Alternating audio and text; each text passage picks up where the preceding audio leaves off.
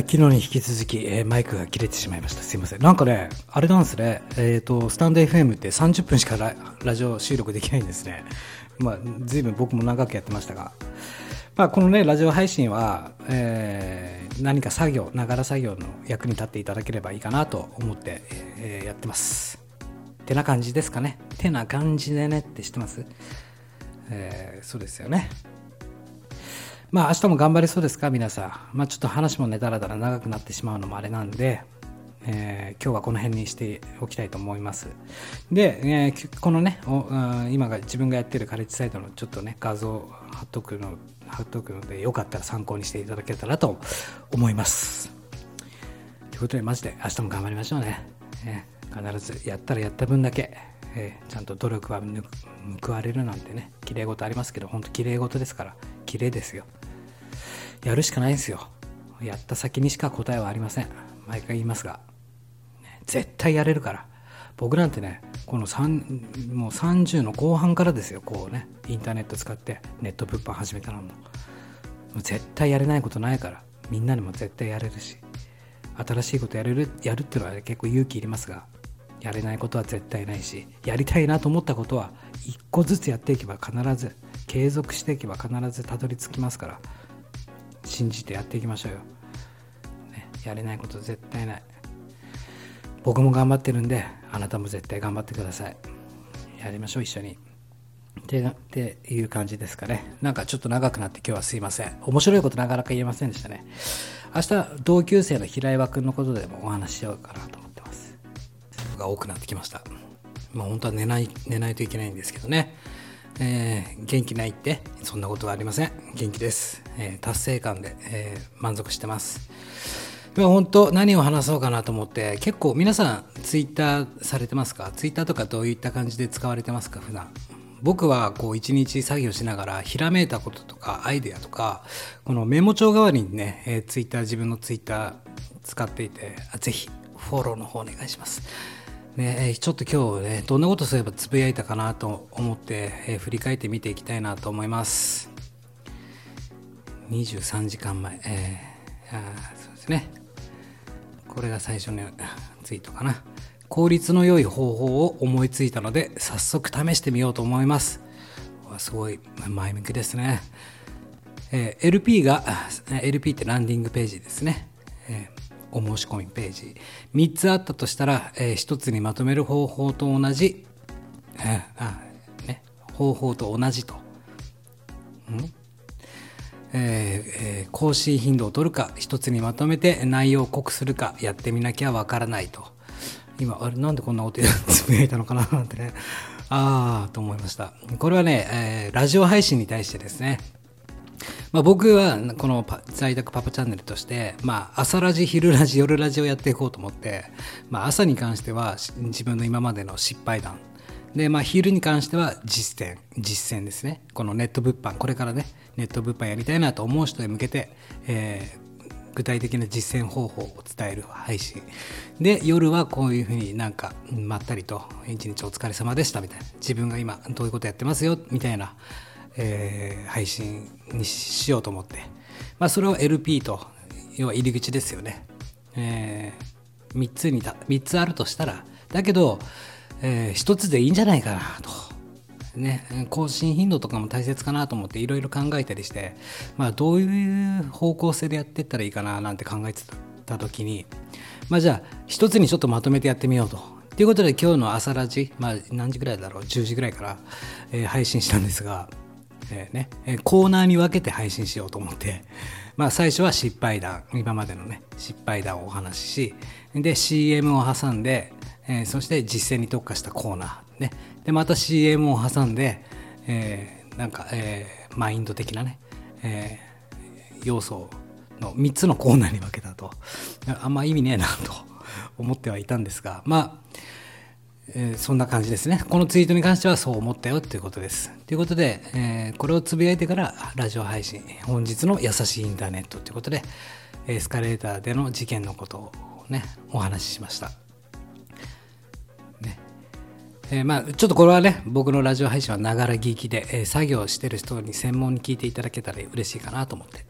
えーで、続いてのツイート。えネタがない、ネタがないのは、え日常に興味がない。ずいぶん厳しいこと言いますね、僕。ネタがないのは日常に興味がないから。ね。物販で言うと、え売れる商品がないのはリサーチしてないから。本当そうなんですよ。売れる商品がないっていうのはリサーチ不足なんですよ。もうね、物販ってもうリサーチがもう8割です。本当に。最初のリサーチで、うんえー運命決まるというか。えーね、ちゃんと売れる商品をを扱えば僕だってもう3年連続でずっと売れ続けてる商品もあるしこう自動販売機をね作っていくってイメージなんですよ物販ってだからもうやめられないというか面白い優秀な自動販売機をどんどんどんどん作っていくわけなんですよまさにこの24時間、え自分の代わりとなって働いてくれる優秀なセールスマンを作っていくっていうイメージなんですよねなのでそれって一番最初のスタート時点のリサーチが肝ってね僕が最初にこの物販を始めた頃にもそういうふうに言われていてもうリサーチが肝だと物販は。ということでまあネタがないのは、えーね、日常に興味がないからお話しするねネタがないっていうのは日常にね対して何の興味もないから僕もこうねラジオ配信するようになってからとか結構もう思いついたことはすぐメモするようにしていて、まあ、あの iPhone のメモ帳に残したりとかこうやってツイートをねメモ代わりに使ったりとかしてるんですよ。でまあ物販で言うと売れる商品がないのはリサーチしてないからと同じでもう本当そのその通りだなとこの人いいこと言うなと思ってね僕のツイートなんですけどで、えー僕の次のツイートいきますよ。ねえー僕の今のラジオ戦略なまってますね、えー僕の今の戦略ラジオ戦略ルーティン術術ですってちょっと客観的に自分を見てね、ちょっと何目線よというか、うん、ずいぶん上からだなと。僕の今のラジオ戦略のルーティン術。1、とりあえず30配信。2、アナリティクスから上位を把握。で、えー関連性の高い内容で30配信。で、4、アナリティクスを見てさらに精査。5、いいね数で、えー関連性の高い内容を40発信。合計100配信。ポイントは、えータイトルの需要と、えー内容の需要を把握すること。最重要ポイントはゴールをどこにするか。いや、これはちょっと、あ、思いついていいなと思ったんでツイートして。いいね4も入ってます。ありがとうございますね。嬉しいですね。いいね1個でも入ると嬉しいですが、いいね4も今日これ入りました。えーまあ、どういうことかというと、これまずはラジオ配信始めて30配信目指していこうと。で、まあ、配信してる人だったらわかると思うんですが、アナリティクスありますよね。で、えー見たときに僕の今1位、ちょっと声が今日はなんだか怯えてますね。すいません。自信を持って話していきたいと思います。あのアナリティクスってありますよね。で僕の今の一番一番1位が、えー、とマイクの説明。このねタスカムの。右からおじさんですね。もしもし左からこんばんはおじさんです。みたいなね。こういう感じの、えーマイクの説明。おすすめのねスタイフに最適なマイクのご紹介。みたいな。それが1位でした。で2位がそのキャンバの使い方。画像編集ですよね。画像画像編集するのにこういったサムネとかも作れるよっていう無料で使えるんだよっていうそれのラジオ配信が2位で。でえっ、と3位がえっ、とちょっと待ってくださいね。何だったろう。3位がえっとあ失敗談でしたね。失敗談だと。まあ、まだねそんな何十何個しか配信してないですけど、まあ、こういうふうにデータが取れるっていうことであまあじゃあ需要があるんだなと。そういうね機材の説明。で、えー次に、えーまあ、失敗談もそうだし、えー何ですか、えーそういうキャツールの説明、えー。でまあとりあえず30配信を目指してちゃんとそこからアナリティクスで、えー上位を把握しどういったものが、ね、ラジオ配信聞かれるかっていうのを、ね、データで取ってで関連性の高い内容をまたねじゃあ30配信した中で上位3つ選んででその上位の内容に関連に近い内容でまたさらに30配信しようと。ということで、えー聞いていただける人が増えるんじゃないかななんて考えて。で、さらにじゃあそれで60配信して、アナリティクスを見てさらに精査し、今度は、あいいね数で関連性の高い内容を40配信。なんでここでいいね数のが多いやつを4次配信するかというとこのアナリティクスって要は最初に見た人ってタイトルでクリックですよねラジオ配信のタイトルを見てあこれ自分が興味ある内容だなみたいなね。もちろんフォローしていただいてる方はあこの人が始まったっていうので見てもらえる場合もありますが初見さんに関してはそのタイトルを見て、えーね、見ようか見ないかあとはサムネだったりとかね。なんか結構、えー、外部的要因というか重要ですよね。だからタイトルの付け方っていうのが重要でっていうお話もしたんですけどもなので、えーと、実際内容の濃い配信をするとするならばやっぱりいいね数ですよね。これが大事ですよね。このいいね数の数が多い内容の配信をどんどんどんどん増やしていくといいラジオ配信になるんじゃないかなと思っていて。でやっぱり、えー、まあ、ブログ記事100記事書きましょうなんてよくね言われますよね。やっぱり100記事とか、まあ、リサーチもそうなんですけどね。物販でいうね。100商品。見つけていこうとか同じなんですよ。どの業界も。やっぱり100配信ぐらいしていかないと見えてこないと。本当の答えは見つからない。で昨日一昨日ぐらいに、まあ、パレードの法則っていうねお話をしたと思うんですが、まあ、全体を100とした時に、えーね、80対20の法則8対2の法則パレードの法則ですよね。その2が、えー、全体の80に影響を及ぼしていると。ということで100配信した時にやっぱり2割程度で80%の配信内容を、配信自体を盛り上げてるっていうイメージでしょうかね。まあ、この辺もパレードの法則に乗って、え、やっていったらあの効率効率よくいくんじゃないかと。ちょっとこのツイートに関して長くなって申し訳ないんですがで続いて次のツイートが、えー、接触育成提供っていうのをツイートしました、えー、これはどういうことかというと、まあ、このインターネット上で何かね、えー、誰かと接触しというか集客教育販売っていうのが大切になってくるんですよ何かねサービスだったりとか物を売るとかもそうですけども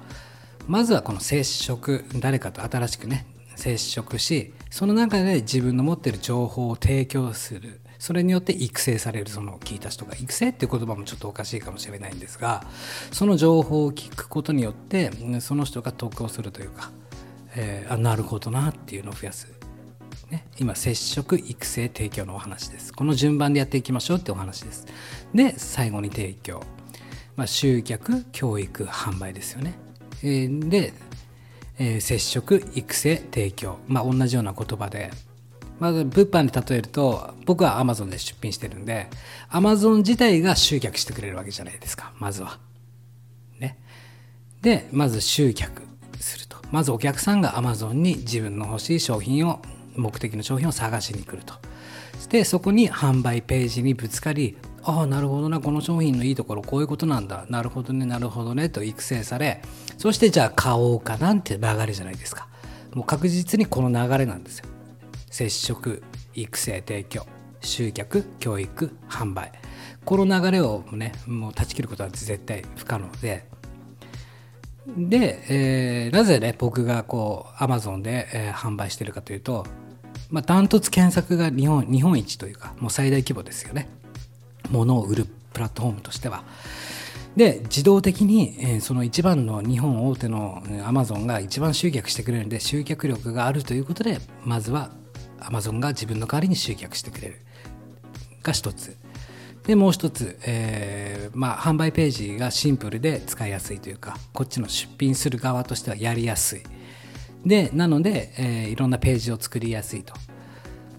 もちろんね楽天もありますよ。楽天なんてアパレル関係強いですからね、えー、だけど、えー、楽天よりもアマゾンの方が集客力がダントツあると。でまあ利用者数利用客層でいうと30代40代のガジェット系のガジェット系が好きな男性が多いっていうデータもありますけどね、まあ、僕は結構、まあ、男性のアパレルも女性のアパレルもどっちもやってますが、まあ、集客をアマゾンがしてくれるっていうことでこのネット物販始めたんですよ。で販売ページで育成してで提供するっていうのもアマゾンが自動でねお客様のカスタマーやり取りしてくれると。FBA 倉庫って言ってね海外から商品を輸入しました。で自宅で顕微しバーコード貼ってアマゾンの倉庫に全部預けるんですよ。そうすると自動的にあの売れると Amazon でお客様対応してくれるし Amazon でねそのお客様に対して発送してくれると自動で。ここの自動化が効くということで Amazon 販売始めたんですよね。やっぱり一人でやってるんで従業員雇ってるわけじゃないんで、まあ、従業員雇わなくても一人でできるビジネスって何かなと思った時に、まあ、物販だと。でこれもちろんメルカリだとかいろいろありますよね。ネットショップ作ったりとかベースとか。だけど倉庫とかないじゃないですか。売れたら1個ずつお客様に、えー、発送しなきゃいけない。1個ずつお客様の対応をしていかなきゃいけないと。こういったことで自動化が効かないなと。それをやるんだったらやっぱり従業員も必要になってくるなと思ってたんで、えー、僕は Amazon にしたんですよ。だから絶対物販これから始める人は Amazon 絶対やった方がいいんですよ。もちろんメルカリでやった方がいいと思うしね。うまい使い方としては、まあ、自動化が効く Amazon で販売しつつメルカリやヤフオクや他のプラットフォームで出品しね出品しといてとか Amazon で在庫残りそうなものをそっちで、ね、フリマサイトで売ったりとかもう横にスライドができるっていうことで、えーね、不良在庫をねリスクがだんだんだんだん少なくなっていくよっていうことなんですよ。ちょっとねこの辺に関してもちょっと今度詳しく話していこうかななんて思ってで昼間に関してはやっぱりね実践に対して誰かの役に立つねこれからネット物販始めていこうと思ってる人に対してあの役立つ情報を出していった方がいいなと思うし夜はこういう感じでね、まあ、裏の話ってわけじゃないですが、まあ、僕が普段思ってることを話していけたらななんて思います。ということで多分夜の配信は長いです。えーで、じゃあ次のツイート。ね、そういうことか。ね、申し込みがあってからコンテンツを作っていけばいいんだ。だから有料は小出しなんだ。なるほど、ザ・ワールド。ね、一気に作らなきゃいけないものだと思っていたっていうのは、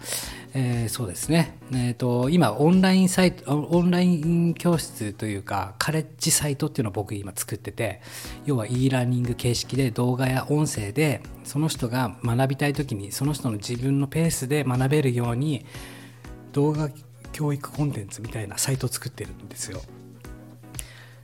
で、えー、今どんどん作っててまあ小畜倍のコースを作ってるわけですよ。もちろん無料でも学べるし月額制で、えー、いくらいくら払ってって。で、えー、もっともっとねマンツーマンコンサル的な感じで月っきりでやるっていう3つのコース松竹梅のコース用意していて。でまあそれ全部を完成させるとなると莫大に時間がかかるんで後からのねそのコンテンツっていうのはやっぱり申し込みがあってからでも全然遅くないからまず突き進もうと思ってあなるほどなと思ったっていうね。お話です。え続きまして結構ツイートしますね今日は、うん、元気ですね。昼は、えー、実践に特化した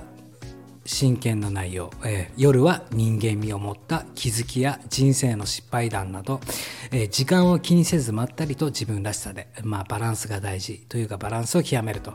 そうなんですよね、まあ、無計画でやみくもにラジオ配信するよりはやっぱり先ほど言いました通り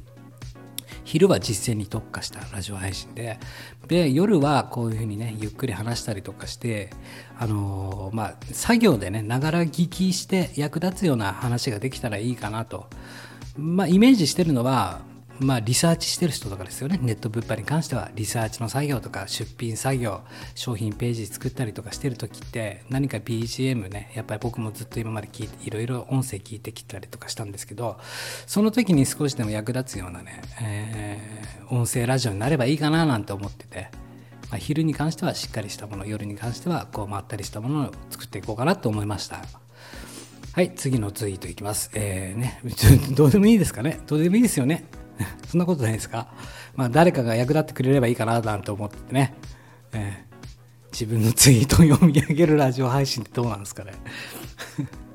ちょっと待ってください。で、えー、大切なのは生徒さんが作業の時に聞ける音声。で生徒さんが、えー、復習できる音声。えー、生徒さんがやる気になる音声。生徒さんが楽しくなれる音声、ね、未来に活躍するコンテンツを今のうちに作っておくことが大切だと思った。でパレードの法則に従って集客要素は今は2でいい。未来のための鉢を今から作ると。ということですよね。だからこう毎日ラジオ配信してますが、このなんか誰かに聞いてほしいね、誰でもいいから聞いてほしいとかじゃなくて、いつかこの自分の生徒さんが聞いた時に、ね、聞きながら作業できる用の音声としてこのラジオ配信を残していけたらいいかなと思ったわけなんですよ。やみくもにねもちろんあのちゃんとやっぱり僕はこういう人間ですっていうのもね表現していきたいんでね。おてあの信玄さん言ってたじゃないですか。お坊さんね。僕最近夜になると聞く癒し系のお坊さんのラジオなんですが自分が作品だと、ね、素晴らしいですよね。本当そうだなと思ったしまあかっといってなんかナルシストナルシストになるわけじゃないですよ、ね、俺を見てくれじゃないですよこのやってることがこの例えばこのラジオ配信がいつかその自分の生徒さんが聞いた時に聞きながら作業できる内容になればいいかなって思ったっていうことです。はい、続きまして。で、機材の紹介、ツールの紹介、失敗談、これが人気ですっていうね、これは自分のデータから分かったことでした。で、えー、スタンド FM 戦略っていうことで、ツイート、次のツイートは、えー、主力を一歩持ち、えー、そこにつながる他の柱を自由に描いていく。すなわち、ラジオコンテンツ内でも主力につなげる取り組みということで、これを思ったことが、主力を一歩持ちっていうのは、この、実践に特化した役立つ内容のラジオ配信。昼間にやるですね。昼昼に配信する。でこうこういった夜とか、まあ、隙間時間にやろうかなと思ったラジオ配信はちゃんとそこにもつながる内容で、えー、かつ自由に描いていくというか喋っていく感じにしたらいいんじゃないかなって思いました。なのでねぜひね、えー、昼間のラジオも聞いてみてください。ということで、えー、次のツイート、ねえー、夜になるとこのラジオ聞いちゃうんですよね。癒されるというか話し方、勉強になる。ぜひね、この信玄ラジオ聞いてほしいです。明日のラジオ配信で紹介しようかな。信玄さん、すごくね、素敵な方で。うん。占い師さんのね、声も好きなんですけどね。すごい癒されるというか、奥が深い。よし、カレッジサイトの最、えー、初心者コース、コーヒークラスの LP が完成した。ってあそうなんですよ。完成したんですよ。今日一日びっしりやってました。ね、えー、自分自身で作り上げていく。自分だけのウェブメディアを作り本当に楽しいと。やりきった感達成感が快感です、えー、久々にビール飲みたい気分です。ね。飲んじゃおっかなということで今コーヒー飲んでますよと。これね、ぜひね、興味がある方は、これ、あの、ちょっと僕のこの配信に、えー、URL 貼っとくんで、こういうね、えー、今、サイトというか、これもね、全部自分で作ってるんですよ。なぜこれ自分で作れるようになったかというと、パソコン教室に通ってからなんです。今年に入って。この年になってパソコン、パソコン教室に通うってね。今までサイトなんて自分で作ったこともないし、右も左もわからなかったです。ね。作り方も知らなかった。ブログの書き方も知らなかった。で今年になってやってみようと新たにであの今までは物販のプレイヤーとしてやってきたけども今度はそのやり方を教える提供あのプレイヤーに教える側に学ばりたいなと思ってそのためにはオンラインで学べるものを作ってあげないとっていうデジタルコンテンツっていうのを作ろうと思ってそのじゃあ作り方はどうやって作るのかなと思った時にね本屋行って本で調べるとか YouTube 見てね無料のもので学ぶよりは、ね、お金払ってでもパソコン教室に通って、えー23歩先行く人の、ね、やり方をしっかり学んで、えー、自分もやれるようにしようということでこの何ヶ月かでこういうものができるようになったと。しかもねこのあの見ていただけたら分かるんですがこのね全部自分で作ったんですけどあの画像とかね全部キャンバって無料のツールで作ったんですよ。もうこのキャンバって優秀なツールでねすごくいいですよ。でまあ、僕のなんかテーマとしては言葉セールスページねランディングページって結構ね文章でいろんなあなたはこうなりますよみたいなあれしてますけどあちょっと待ってくださいね。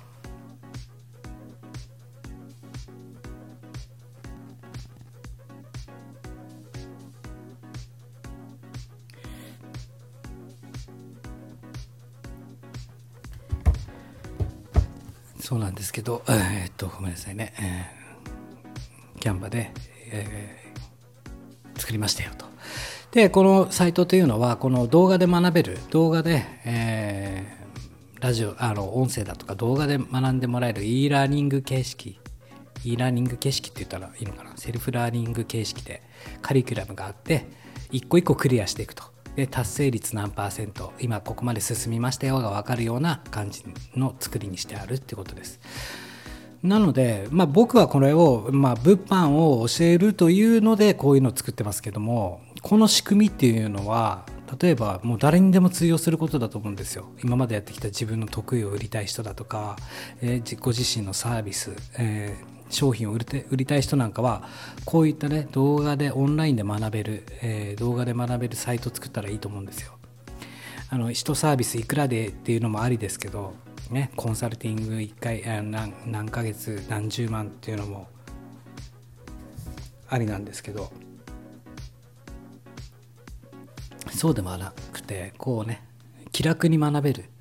もの。あって思い出しました、ね、僕のそのやりたいことっていうのは、まあ、小学生でもね、えー、いつか未来の小学生の小学校の教材になるようなものをイメージしてもう誰が見ても分かりやすい絵で表現する。だから少ない文字で絵で世界観を絵というかね画像で世界観を表現していけたらいいかなって思って作ってます。でそのセールスページランディングページっていうのはね結構文字が多くてもう縦長でねもうこうなってこうなってこれをやらないと今やらないとお申し込みはこちらみたいなのが多いですがそういう文字を少なくして、えー、視覚的要素で表現する。でこの前のラジオ配信でも言いましたよね。これからはインフォグラフィックの時代だっていうことをね視覚的要素が強くなってくると。もうそうですよね。YouTube の時代もどんどん終わってこうやって今ラジオ配信もう気楽さが大切ですよね。難しいことはさておきみたいなね。気楽にやれる気楽に表現できると。で実際やっぱり文字とか見なくなりますもんね、まあ、もちろん僕もブログとか、まあ、必要な情報は読みますけどもどんどんどんどん読まなくなってくるしもうインスピレーションっていうかあこれいいなで進めていきますもんねそういった意味で